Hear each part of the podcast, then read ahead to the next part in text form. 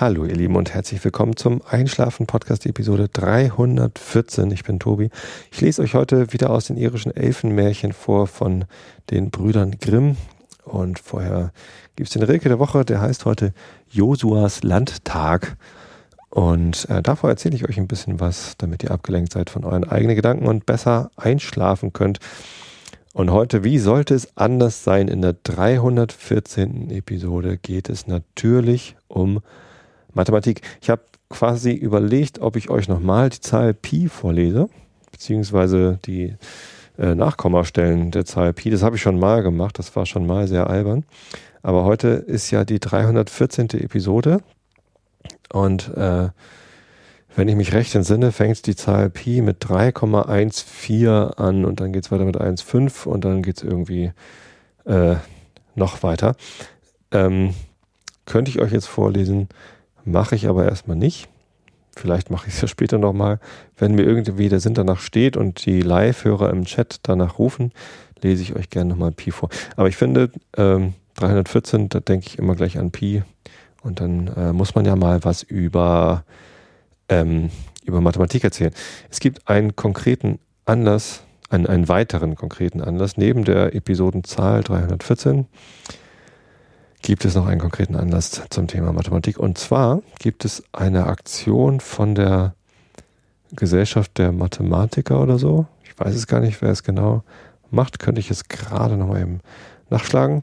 Das heißt Mathe im Advent und gab es wohl auch schon irgendwie ein paar Mal. Deutsche Mathematikervereinigung, DMV, die machen das. Unter mathe-im-advent.de gibt es da die Möglichkeit, äh, mitzumachen. Und die schreiben heute am 2 hoch 4. gleich 4 hoch 2. 16.12.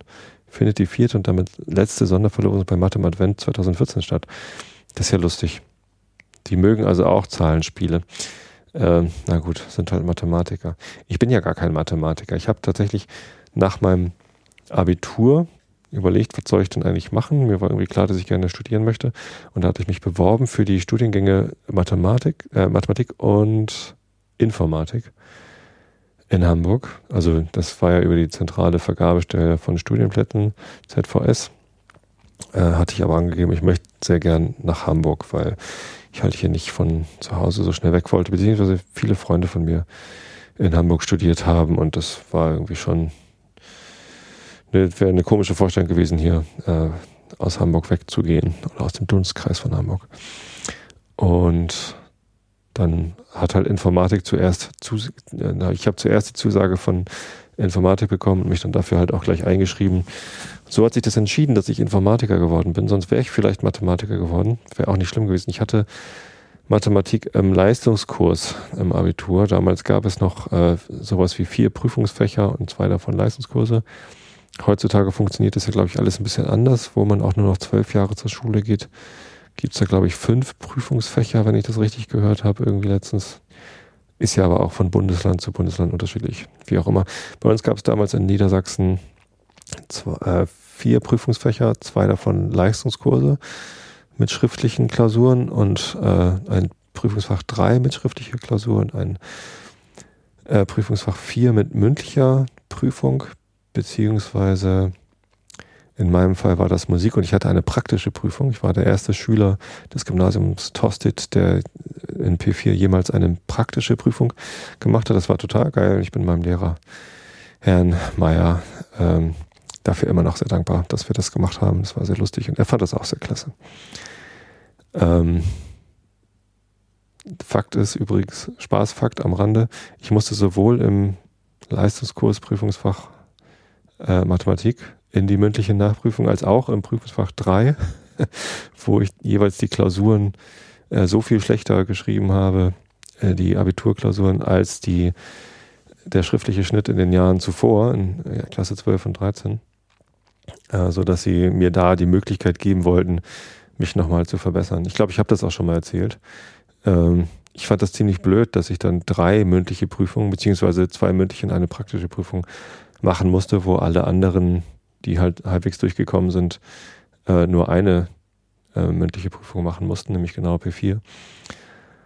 Und dazu kam auch noch, dass ich äh, halt ja, davon ausgehen konnte, dass ich in, in Musik halt eine ganz gute Note bekomme.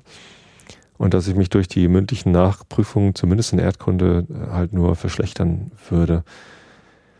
Und als mir die Lehrer und der Schulleiter dann sagten in, in der Bekanntgabe meiner schriftlichen Noten, dass ich, ähm, wenn ich in allen drei mündlichen Prüfungen null Punkte machen würde, also eine 6 bekommen würde, dann hätte ich mein Abitur bestanden und einen Schnitt von 2,7, weil ich halt insgesamt ein sehr guter Schüler war. Es ist mir alles irgendwie so ganz gut zugeflogen. Ich war nie ein großartiger, ich habe nie besonders viel pauken müssen. Ähm, zur Abiturszeit dann natürlich doch schon ein bisschen, aber es hielt sich alles so in, in Grenzen und es hat einigermaßen gut geklappt. Ähm, aber Motivation war das natürlich so gar nicht, dass ich irgendwie äh, mein Abitur mit 2,7 im Schnitt bestanden hätte, wenn ich denn dreimal eine 6 geschrieben hätte. Und ich habe sie dann angefleht, dass sie doch zumindest mir die Erdkunde mündliche Prüfung erlassen, weil ich glaube, ich hatte fünf Punkte geschrieben, was irgendwie eine 4 ist. Ja, 0 Punkte ist eine 6, 1, 2, 3 ist eine 5, 4, 5 Punkte und 6 Punkte ist eine 4. Also eine glatte 4 hatte ich, glaube ich, geschrieben. 5 Punkte. Und ähm, ich wusste, dass ich in der mündlichen Nachprüfung, weil ich mich nicht darauf vorbereiten würde, äh, mich noch verschlechtere. und das fand ich gemein. Ähm, als, also als wenn ich diese mündliche Nachprüfung eben nicht machen würde. Insofern, ja, haben sie es dann aber nicht erlaubt und wollten mir noch irgendwie gut zureden, aber das war nichts. Motivation äh, fehlgeschlagen. Egal. Ich habe dann in der mündlichen Erdkundeprüfung nur zwei Punkte bekommen, mich tatsächlich verschlechtert obwohl ich gar nicht so schlecht war, aber die Lehrer waren einfach stinksauer, dass ich dann nicht gelernt hatte. Wahrscheinlich waren sie mehr sauer auf sich selbst, dass sie mir nicht geglaubt haben und mich dazu gezwungen haben. Ich weiß es nicht, ich weiß es nicht. Ich habe die entsprechenden Lehrer nie gefragt, äh, interessiert mich auch nicht. Zu diesen Lehrern hatte ich ein nicht ganz so gutes Verhältnis. Hm. Egal, vielleicht sollte ich sie mittlerweile mal fragen. Na gut, in Mathematik habe ich eine ganz gute mündliche Prüfung hingelegt. Äh, müsste ich glaube mal nachgucken, was ich damals hatte. Und in Musik habe ich 14 Punkte bekommen, also eine glatte 1. Mein Musiklehrer hätte mir glatt noch gerne 15 gegeben, aber da gibt es dann ja noch so eine Prüfungskommission dabei und die haben dann gesagt, nee, nee, für 15 Produkte reicht es dann doch nicht ganz. Ähm, aber naja, ich war natürlich trotzdem äh, sehr zufrieden damit. Wie auch immer, ich wollte darüber gar nicht erzählen. Ich wollte über dieses Mathe Advent erzählen äh, und danach erst ausholen auf meine Schulzeit. Mathe im Advent ist ein Adventskalender für Schüler. Es gibt zwei Schwierigkeitsstufen, Klasse 4 bis 6 und äh, etwas höhere Klassen. Fünf, äh, Klasse 4 bis 6 und dann irgendwie 7 bis 10 oder so, ich weiß das gar nicht. Ähm, und meine Tochter macht damit die ältere, die ist nämlich in der fünften Klasse und ihre Klassenlehrerin hat alle Schüler aus ihrer Klasse dort angemeldet es ist ja auch die MINT-Klasse mit dem MINT-Profil, Mathe, Informatik, Naturwissenschaft und Technik. Und dann kann man ja bei den Mathe-Adventskalender mitmachen. Der funktioniert so, dass es jeden Tag im Dezember bis zum 24. eine Matheaufgabe zu lösen gibt. Ja, man klickt auf so einen Adventskalender, auf die richtige Zahl und muss dann eine Matheaufgabe lösen. Das ist so Multiple Choice, dann äh, gibt es vier mögliche Lösungen meistens, die man auswählt und dann kann man es abgeben. Man hat drei Joker, die man einsetzen kann, wenn man mal äh, das vergessen hat abzugeben oder nicht die Lösung nicht weiß oder was auch immer. Kann man auch nachträglich für falsche Lösungen, glaube ich, auswählen. Und die besten Schulklassen bekommen halt dann irgendwie äh, auch einen Preis und der beste Schüler kriegt, glaube ich, auch, kann auch irgendwie was gewinnen oder so. Ähm, naja, es gibt so ein bisschen, bisschen Motivation, da mitzumachen. Tja, und natürlich ist es so, dass meine Tochter diese Aufgaben nicht ganz alleine löst, sondern mich halt immer fragt, wie denn das genau gemeint ist. Denn diese Aufgaben sind Textaufgaben, die auch noch extrem albern gestellt sind. Wenn ich mir diese Bemerkung erlauben darf, ihr könnt euch die, glaube ich, angucken. Die sind irgendwie alle äh, vergangenen Aufgaben sind auch öffentlich zugänglich. Man muss sich da gar nicht einloggen. Und ähm, da geht es halt immer so um so Weihnachtswichtel, die irgendwelche kniffligen Rätsel lösen müssen und so weiter und so fort. Teilweise sind die total schön. äh, also die, die Aufgaben, dass man irgendwie mit einem leichten Kniff irgendwie da rankommt, aber zum großen Teil sind es halt Textaufgaben und ich mag Textaufgaben einfach nicht. Es gibt Leute, die mögen Textaufgaben total gerne, also wo man einen Text liest und dann aus diesem Text eine Aufgabe ableitet und dann diese Aufgabe lösen muss und dann eine Antwort hat. Ähm ich, ich, hab, ich bin da kein Freund von und zwar aus zweierlei Gründen. Erstens, ist es halt notwendigerweise immer so, dass dieser Text, der die Aufgabe beinhaltet, ein bisschen mehr als diese Aufgabe beinhaltet. Ist halt nicht einfach nur die Aufzählung der Aufgabenstellung, sondern es ist immer irgendwie so ein bisschen drumherum, das eigentlich nicht sein müsste. Und die erste Hürde, die man überwinden muss, ist, das Überflüssige aus der Geschichte rauszufiltern. Und das hat mich immer schon genervt, denn Mathematik ist ähm, eine Wissenschaft, die eben allein auf logischen Systemen basiert. Und ähm, mit, mit der Mathematik kann man natürlich oder sollte man natürlich dann auch ähm, Probleme aus der realen Welt äh, lösen können. Ähm, und angewandte Mathematik, beziehungsweise dann die Anwendung der Mathematik in der Realität ist natürlich dann äh, der, der eigentliche Sinn, den man dem geben kann. Ähm, aber um Mathematik zu vermitteln, dann irgendwie Unlogik da, da reinzubringen. Ich fand das schon immer irgendwie merkwürdig, weil es dann ja auch eine Fähigkeit der Aufgabensteller erfordert, die diese vielleicht möglicherweise gar nicht haben. Denn diese Textaufgaben werden natürlich von Mathematikern verfasst und das sind halt vielleicht einfach keine guten Geschichtenerzähler. Na, ähm, wie auch immer, zumindest ähm, war ich da schon immer skeptisch, was die Qualität dieser Textaufgaben angeht. Und ein weiterer Grund, warum ich mit die, mich mit diesen Textaufgaben nie anfreunden konnte, war, dass es häufig genug vorkam, dass sich aus dem Text eben nicht eine eindeutige mathematische Aufgabe ableiten ließ, sondern dass es zwei oder drei mögliche Fragen gab, die sich aus dem Text ableiten ließen, die man dann beantworten konnte. Und wenn man dann in einer Arbeit die Textaufgabe gelöst hat und tatsächlich etwas gefunden hat, was sich da als Aufgabe ergibt und das dann gelöst hat, dann kann man, war, war man sich immer noch nicht ganz sicher, habe ich jetzt die richtige Aufgabe gefunden in, in, diesem, in diesem Versteck. Der Text ist ja nur ein Versteck für eine Aufgabe und das hat mich immer geärgert und nervös gemacht. Und häufig genug war es dann auch so, dass ich irgendwie ja, die Aufgabe nicht richtig verstanden hatte. So, ja, aber das war ja auch genau das Ziel äh, einer Textaufgabe, dass, es, dass das Finden der, der eigentlichen Aufgabe erschwert wird. Ich mag das nicht. Das ist irgendwie, ja.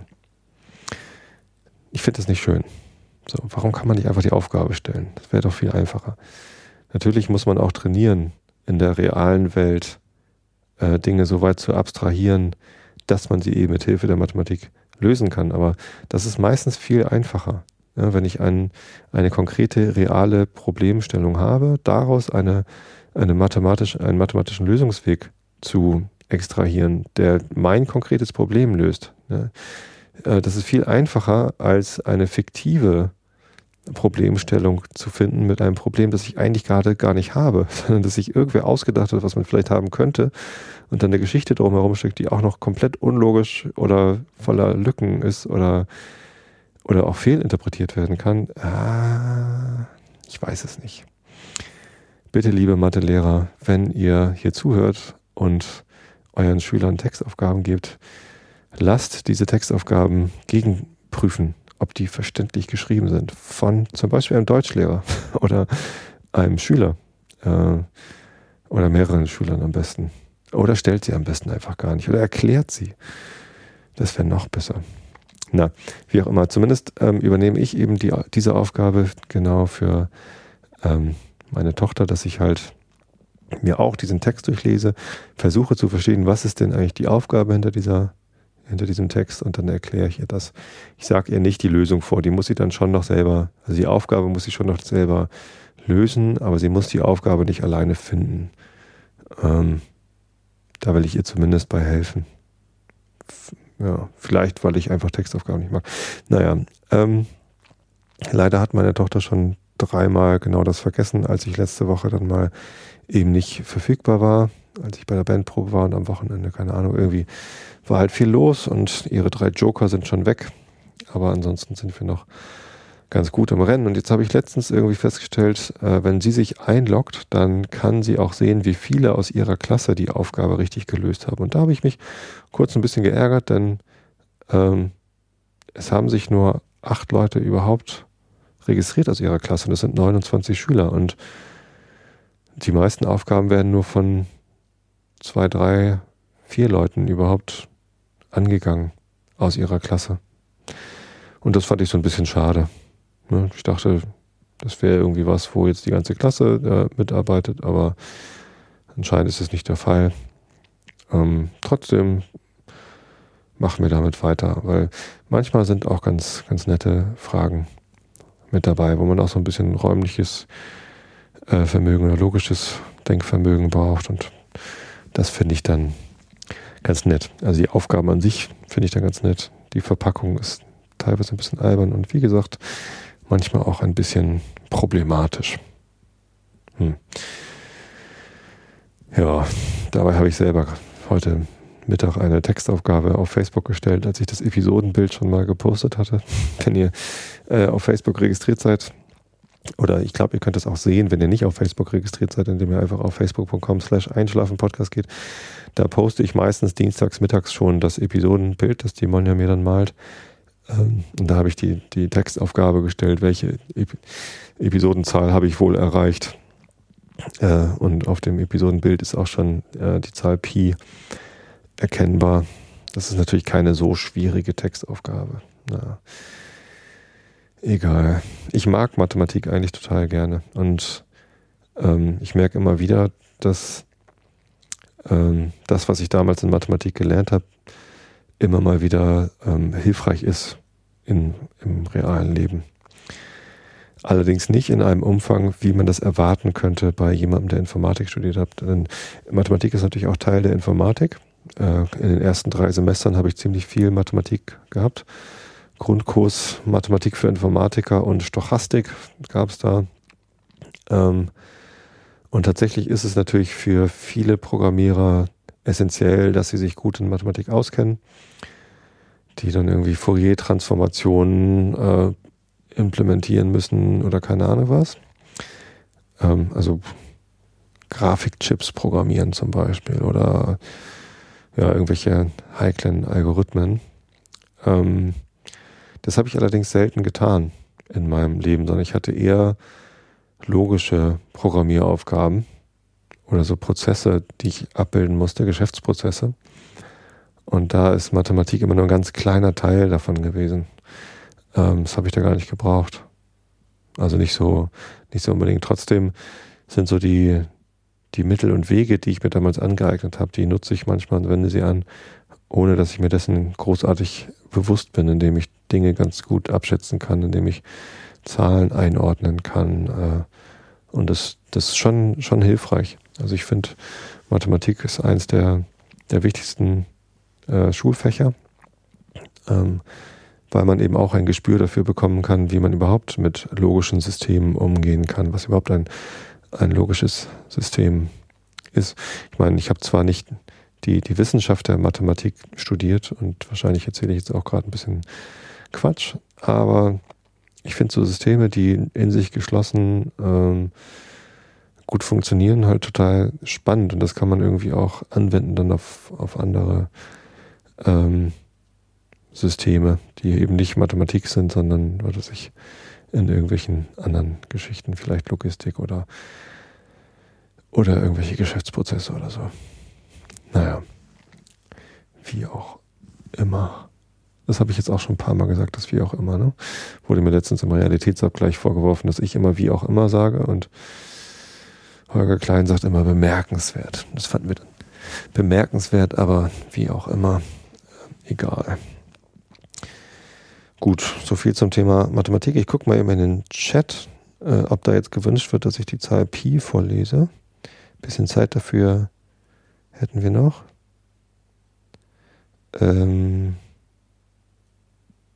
die sagen aber nur gute Nacht. Der Mr. Mo ist schon schlafen gegangen. Gute Nacht, Mo. Ich wünsche dir gute Träume. Ähm, nö, fragt hier niemand. Doch da, Pi. Der Kimonis hätte gerne ein paar Nachkommastellen von Pi. Das sollte kein Problem sein. Ich google einfach mal nach Pi. Äh, wo gibt's denn hier? Kreiszahl Pi. Vielleicht sollte ich erst noch erklären, was das überhaupt für eine Zahl ist. Ähm, das ist eine irrationale Zahl. Das bedeutet, man kann sie nicht durch einen, einen Bruch darstellen oder sie wird auch nicht irgendwann periodisch. Ähm, das heißt, sie hat unendlich viele Nachkommastellen und hört halt äh, nie auf. So.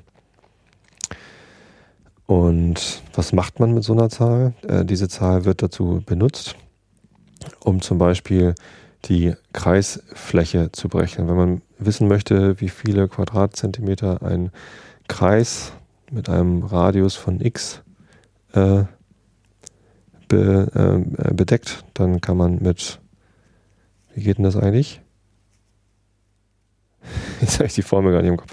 Äh, 2 mal r mal pi ist, glaube ich, der Umfang und r Quadrat mal pi, wobei r der Radius ist, ist, der, ist die Kreisfläche, ne? Na, äh, verlasst euch da jetzt mal nicht drauf, aber ich glaube, so ungefähr geht das.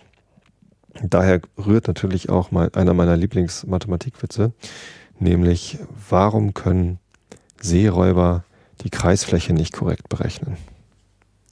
Weil sie Pi raten. Naja, es geht so. Aber ich finde ihn gar nicht so schlecht.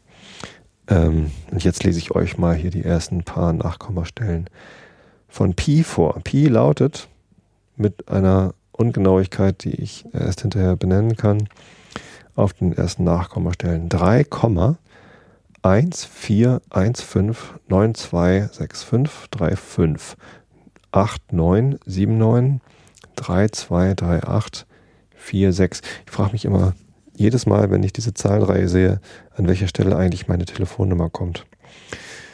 2, 6, 4, 3, 3, 8, 3, 2, 7, 9 und da ist sie noch nicht. Ich habe aber mal eine Webseite gefunden, wo man äh, genau diese Information suchen kann, an welcher Stelle kommt äh, diese oder jene Zahlenfolge in Pi vor. Vielleicht suchen die Shownoter mal diesen Link. Das fand ich total nett. Das ist eine total sinnvoll, sinnfreie Information. Aber weil Pi unendlich lang ist, kommt natürlich jede beliebige Zahlenfolge irgendwo in Pi vor. Ähm, 50 288 41971 693993 7510 5820 97 4944. Ich hatte mal eine Freundin, zu der ich leider äh, nicht mehr so viel Kontakt habe. Ihre Lieblingsziffer war, oder Lieblingszahl sogar, war die 4. Es kamen gerade äh, innerhalb von vier Ziffern dreimal die 4 vor. Mal gucken, ob ich irgendwann nochmal mehr Stellen aufeinander folgend vorlesen kann, ohne dass ich komplett hier wegknicke. 59230781640628 620899 862803 4 825. Kennt ihr eigentlich den Podcast Das tägliche Wort? Ist von dem Lars Engelmann, der auch die Geschichtendose macht, eine Idee gewesen, dass es einen Podcast geben soll, der täglich erscheint, aber nur ein Wort beinhaltet. Das fand ich eine geniale Idee. Da kommen auch ganz lustige Wörter immer mal drin vor. Ähm, und es gibt da eine Erkennungsmelodie noch davor. Das fand ich ein bisschen irritierend anfangs, weil es kommt halt ein Jingle, der besteht so aus so vier so Tönen oder so. Und danach das eine Wort. Und das Intro ist teilweise halt länger als das Wort. Und das verstehe ich dann immer nicht so. Also, aber naja, es, es, gehört halt so und es ist so und das ist auch in Ordnung. Ähm, allerdings hat mich dieser Jingle irgendwann genervt, weil das halt irgendwie aus einem billigen Synthesizer-Sound zusammengeklickert ist. Und ich habe mich dann mal hier zu Hause hingesetzt und äh, mit einem Glockenspiel diese Melodie nachgespielt und aufgenommen und dem Lars geschickt. Er hat sich total gefreut und tatsächlich gestern dann äh, die erste Episode im Podcast Das tägliche Wort mit dem Glockenspiel-Intro gemacht und ich habe ihm dann auch noch das Wort Glockenspiel eingesprochen. Theoretisch könnte man ja einen beliebigen Podcast nehmen, der unter so einer Lizenz wie auch dieser Podcast hier steht, Creative Commons, und da einfach Wörter rausschneiden und die dann in einem Podcast veröffentlichen. Also jemand könnte hingehen und äh, jeden Tag oder jede Minute oder stündlich ein Wort aus dem Einschlafen-Podcast veröffentlichen in einem eigenen Podcast. Macht natürlich gar keinen Sinn, aber äh, wär, wäre ähnlich toll. So und Nachkommastellen von Pi vorlesen macht übrigens auch keinen Sinn. Und ich höre damit jetzt auch wieder auf. Die aktuelle Folge ist Wurst übrigens.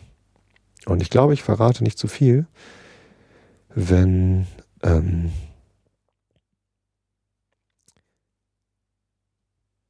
wenn ich jetzt sage, dass es noch weitere Episoden im täglichen Wort von mir geben wird.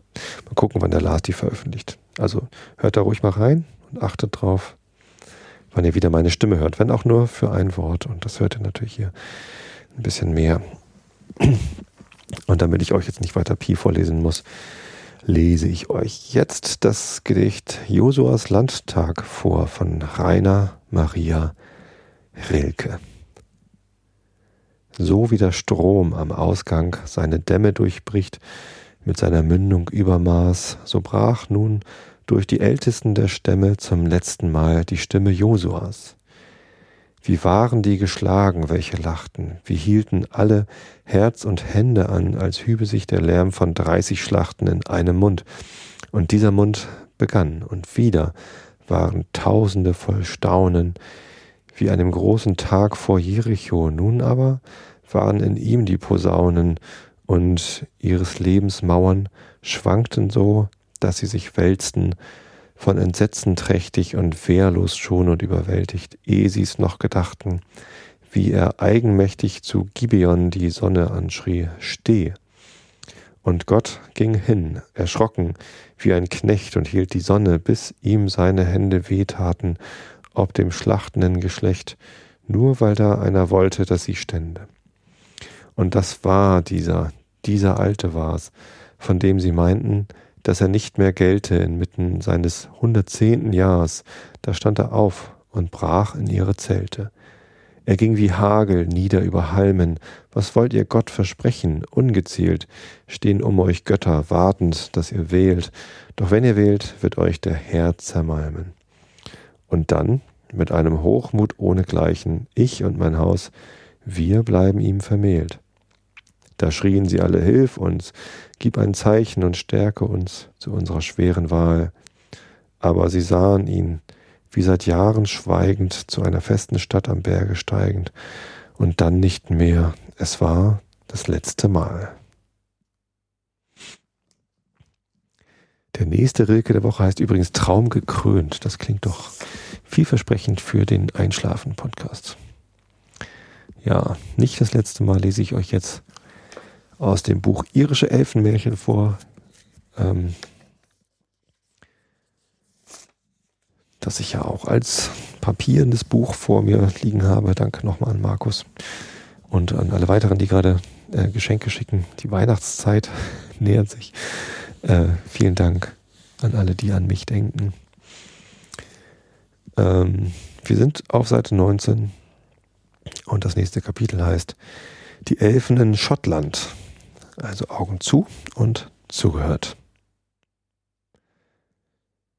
Zugrund liegt The Popular Superstitions and Festive Amusements of the Highlanders of Scotland, Edinburgh 1823 von W. Grant Stewart, ein, wie es scheint, in Deutschland noch unbekanntes Buch, von welchem auch der Sammler der irischen Sagen nichts scheint gewusst zu haben. Gleichwohl ist es äußerst schätzbar durch den Reichtum und die Vollständigkeit der darin aufbewahrten mündlichen Überlieferungen. Benutzt ist die Abhandlung über Elfen in dem zweiten Bande von Walter Scotts Minstrelsy of the Scottish Border, vierte Auflage, Edinburgh 1810. Zweitens, Seite 109 bis 183 und die Einleitung erstens 99 bis 103, dessen Noten zur Lady of the Lake Graham's Sketches of Picturesque Scenery on the Southern Confines of Perthshire, Seiten 107 bis 118.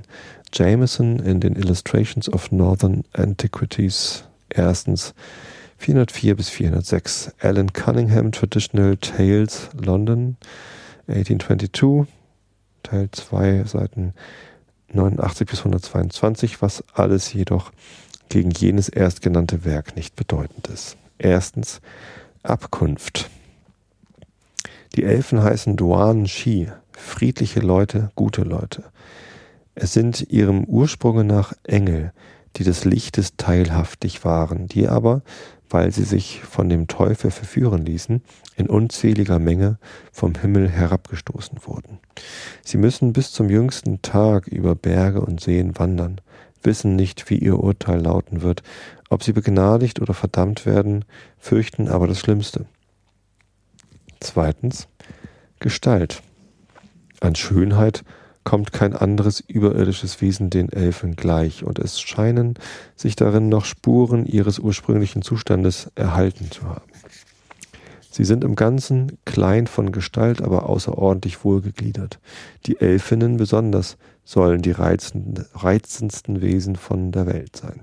Ihre Augen glänzen wie Sterne, auf ihren Wangen ist weiß und rot, das zarteste gemischt. Ihre Lippen gleichen Korallen, ihre Zähne dem Elfenbein und ein Überfluss von dunkelbraunem Haar hängt in Locken über ihre Schultern. Ihre Kleidung ist einfach und grün. Sie erzürnen, wenn Sterbliche diese Fra äh, Farbe tragen, die eben deshalb sie auch für eine unglückliche halten. In den Hochlanden ist es gewöhnlich wollenes Zeug. An Sümpfen hat man sie manchmal heidebraun gesehen oder in Kleidern, die mit Steinflechte gefärbt waren.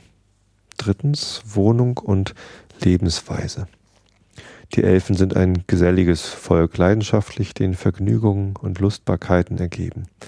Selten leben sie paarweise beisammen, sondern schwärmen in Haufen umher, und jeder Haufe hat eine bestimmte Wohnung oder Aufenthaltsort, wo sie sich nach Umständen versammeln und welcher Tonham oder Sheehan heißt.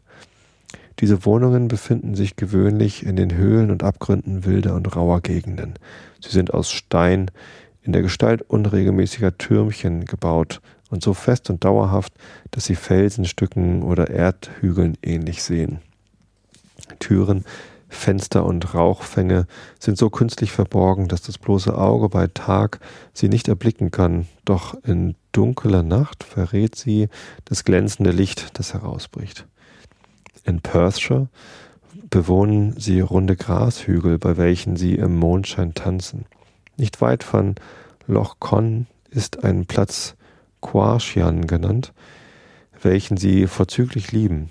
In der Nähe sieht man kegelförmige Erhöhungen, besonders eine oberhalb des Sees Katrin, an welcher nach Sonnenuntergang sich mancher fürchtet vorbeizugehen. Man erblickt zuweilen ihre Spuren in Kreisen, die manchmal gelb und eingetreten, manchmal von dunkelgrüner Farbe sind. In diesen ist es gefährlich zu schlafen oder nach Sonnenuntergang gefunden zu werden. In solchen Versammlungen der Elfen herrscht Lust und Freude, denn dem Tanz sind sie vorzüglich ergeben und er ist eine ihrer Hauptbeschäftigungen. Sie haben dabei die lieblichste Musik. Ungeachtet dieser Fröhlichkeit sind die Elfen doch neidisch auf das vollkommenere und reinere Glück der Menschen, und es liegt immer etwas Dunkles und Ängstliches in, ihrem heimlich, in ihrer heimlichen Lust, so wie etwas Falsches oder bloß Scheinbares in dem Glanz ihrer Schierens. Sie sind wenn auch nicht durchaus boshaft, doch eigentlich grämlich und missgünstige Wesen. Die Hochländer reden nicht gern von ihnen, besonders am Freitag, wo ihr, Über äh, wo ihr Einfluss vorzüglich groß sein soll. Und weil sie unsichtbar zugegen sein können, spricht man immer nur mit Ehrerbietung von ihnen. Manchmal reiten sie auch unsichtbar in einem großen Zug, wo das laute Geschrill der Zügel ihre Gegenwart verrät. Sie borgen wohl bei solchen Gelegenheiten Pferde aus den Ställen der Menschen, die man am Morgen keuchend und abgemattet darin findet, Mähnen und Schweif aufgelöst und verwirrt. Gewöhnlich sind ihre Pferde weiß wie Winterschnee. Viertens, Umgang mit Menschen. Manchmal sind Menschen in die Wohnungen der Elfen gekommen, entweder von ihnen hineingelockt oder wenn sie zu gewissen Zeiten die Türen dazu gefunden haben. Man glaubt in Perthshire, dass wenn jemand am heiligen Abend allein neunmal um einen Elfenhügel gehe, linke Hand eine Türe offen stehen werde, durch welche er hineingelangen könne. Ein Pächter in der Nachbarschaft von Cairngorm in Strathspey zog mit seiner Familie und seinem Vieh in den Wald von Glenavon, der als ein Sitz der Elfen bekannt ist. Zwei von seinen Söhnen, die in einer Nacht weit ausgegangen waren, ein paar verlorene Schafe zu suchen, kamen zu einem Schieren von großem Umfang. Zu ihrem Erstaunen strömte das glänzendste Licht aus unzähligen Spalten im Felsen, die das schärfste Auge niemals zuvor daran entdeckt hätte. Neugierde trieb sie näher, und von den entzückenden Klängen einer Geige bezaubert, wobei Ausbrüche der höchsten Lust zu hören ließen, versöhnten sie sich einigermaßen mit dem gefährlichen Ort. Der eine Bruder konnte, ohngeachtet der Abmahnung des anderen, seiner Neigung an dem Tanz teilzunehmen, nicht widerstehen und sprang endlich mit einem Satz in den Schieren hinein. Der andere, der ihm nachzuspringen nicht getraute, trat an eine der Spalten, rief dreimal, wie gebräuchlich sein Bruder, mit Namen an und bat ihn dann aufs Dringliche, mit ihm, Donald McGillivray, wieder nach Hause zu gehen. Alles war ohne Erfolg. Donald musste die traurige Nachricht von dem Schicksal seines Bruders den Eltern bringen. Alle Mittel und Gebräuche, die man in der Folge noch anwendete, ihn der Gewalt der Elfen zu entziehen, waren vergeblich und man hielt ihn für verloren. Endlich gab ein weiser Mann dem Donald den Rat, wenn gerade ein Jahr und ein Tag vorbei sei, solle er zu dem Schian zurückkehren. Ein Kreuz in den, in den Kleidern werde ihn vor der Macht der Elfen schützen. Dann solle er getrost hineingehen, seinen Bruder im Namen Gottes zurückfordern und folge er nicht gutwillig, ihn mit Gewalt fortführen. Donald erblickte auch wieder Licht in dem Schieren und vernimmt Musik und Freudengeschrei. Nach furchtsamem Zögern tritt er endlich hinein und findet seinen Bruder, der in aller Lust einen hochländischen Tanz tanzt. Er eilt auf ihn zu, fasst ihn beim Kragen und beschwört ihn, mit fortzugehen. Der Bruder willigt ein, will aber nur erst den Tanz beendigen, indem er behauptet, er sei erst eine halbe Stunde in dem Haus. Vergebens versichert ihm Donald, nicht eine halbe Stunde, bereits zwölf Monate verweile er hier. Er würde es ihm als er wieder bei seinen Eltern angelangt war, nicht geglaubt haben, hätten ihn nicht die groß gewordenen Kälber und die aufgewachsenen Kinder überzeugt, dass sein Tanz ein Jahr und einen Tag gedauert hatte. Vor etwa 300 Jahren lebte in Strathspey, Strathspey zwei Männer, die wegen ihrer Geschicklichkeit auf der Geige berühmt waren. Es trug sich zu, dass sie einmal zu Weihnachten nach Inverness gingen, dort ihre Kunst auszuüben. Sie bezogen alsbald eine Wohnung, machten ihre Auskunft bekannt und boten ihre Dienste an. Bald danach bestellten sie einen alten Mann, äh, bestellte sie ein alter Mann von ehrwürdigem Ansehen, mit grauen Haaren und einigen Runzeln im Gesicht, aber von freundlichem, artigem Betragen. Sie begleiteten ihn und kamen zu der Türe eines etwas seltsamen Hauses. Es war Nacht, doch konnten sie leicht bemerken, dass das Haus in keiner ihnen bekannten Gegend stand. Es glich einem Tonham in Glenmore. Die freundliche Einladung und der Klang des Geldes überwand ihre Bedenklichkeiten und alle Furcht verschwand bei dem prächtigsten Anblick der Versammlung, in welche sie eintraten. Die süßeste Musik munterte zur größten Lust und Freude auf. Der Boden zitterte unter den kühnen Sprüngen der Tänzer. Beide Männer brachten die Nacht auf das angenehmste zu, und als das Fest beendigt war, beurlaubten sie sich sehr erfreut über die gute Behandlung, die sie erfahren hatten. Aber wie groß war ihr Erstaunen, als sie aus dieser wunderlichen Wohnung heraustretend fanden, dass sie aus einem kleinen Berge kamen und alles, was gestern noch neu und glänzend gewesen, zerfallen und von der Zeit verwüstet war, während sie seltsame Neuerungen in Tracht und Sitten an der großen Menge Zuschauer bemerken, welche ihnen voll Verwunderung und Bestürzung nachfolgten. Als man sich endlich gegenseitig verständigte, kam man auf die Vermutung, dass die beiden Musikanten bei den Bewohnern von Tom Nafurik, wo sich die Elfen aus der Nachbarschaft zu versammeln pflegten, müssten gewesen sein. Ein alter Mann, den der Auflauf herbeigeführt, sagte nach Anhörung der Geschichte, ihr seid die beiden Männer, die bei meinem Urgroßvater wohnten und welche, wie man glaubte, von Thomas Reimer nach Tomnafuric verlockt wurden. Eure Freunde beklagten euch sehr, doch hundert Jahre, die seitdem verflossen sind, haben eure Namen in Vergessenheit gebracht. Die beiden Männer, erstaunt über das Wunder, das Gott an ihnen getan hatte, gingen da, äh, gingen, da es Sonntag war, in die Kirche. Sie saßen da und hörten eine Weile dem Geläute der Glocken zu.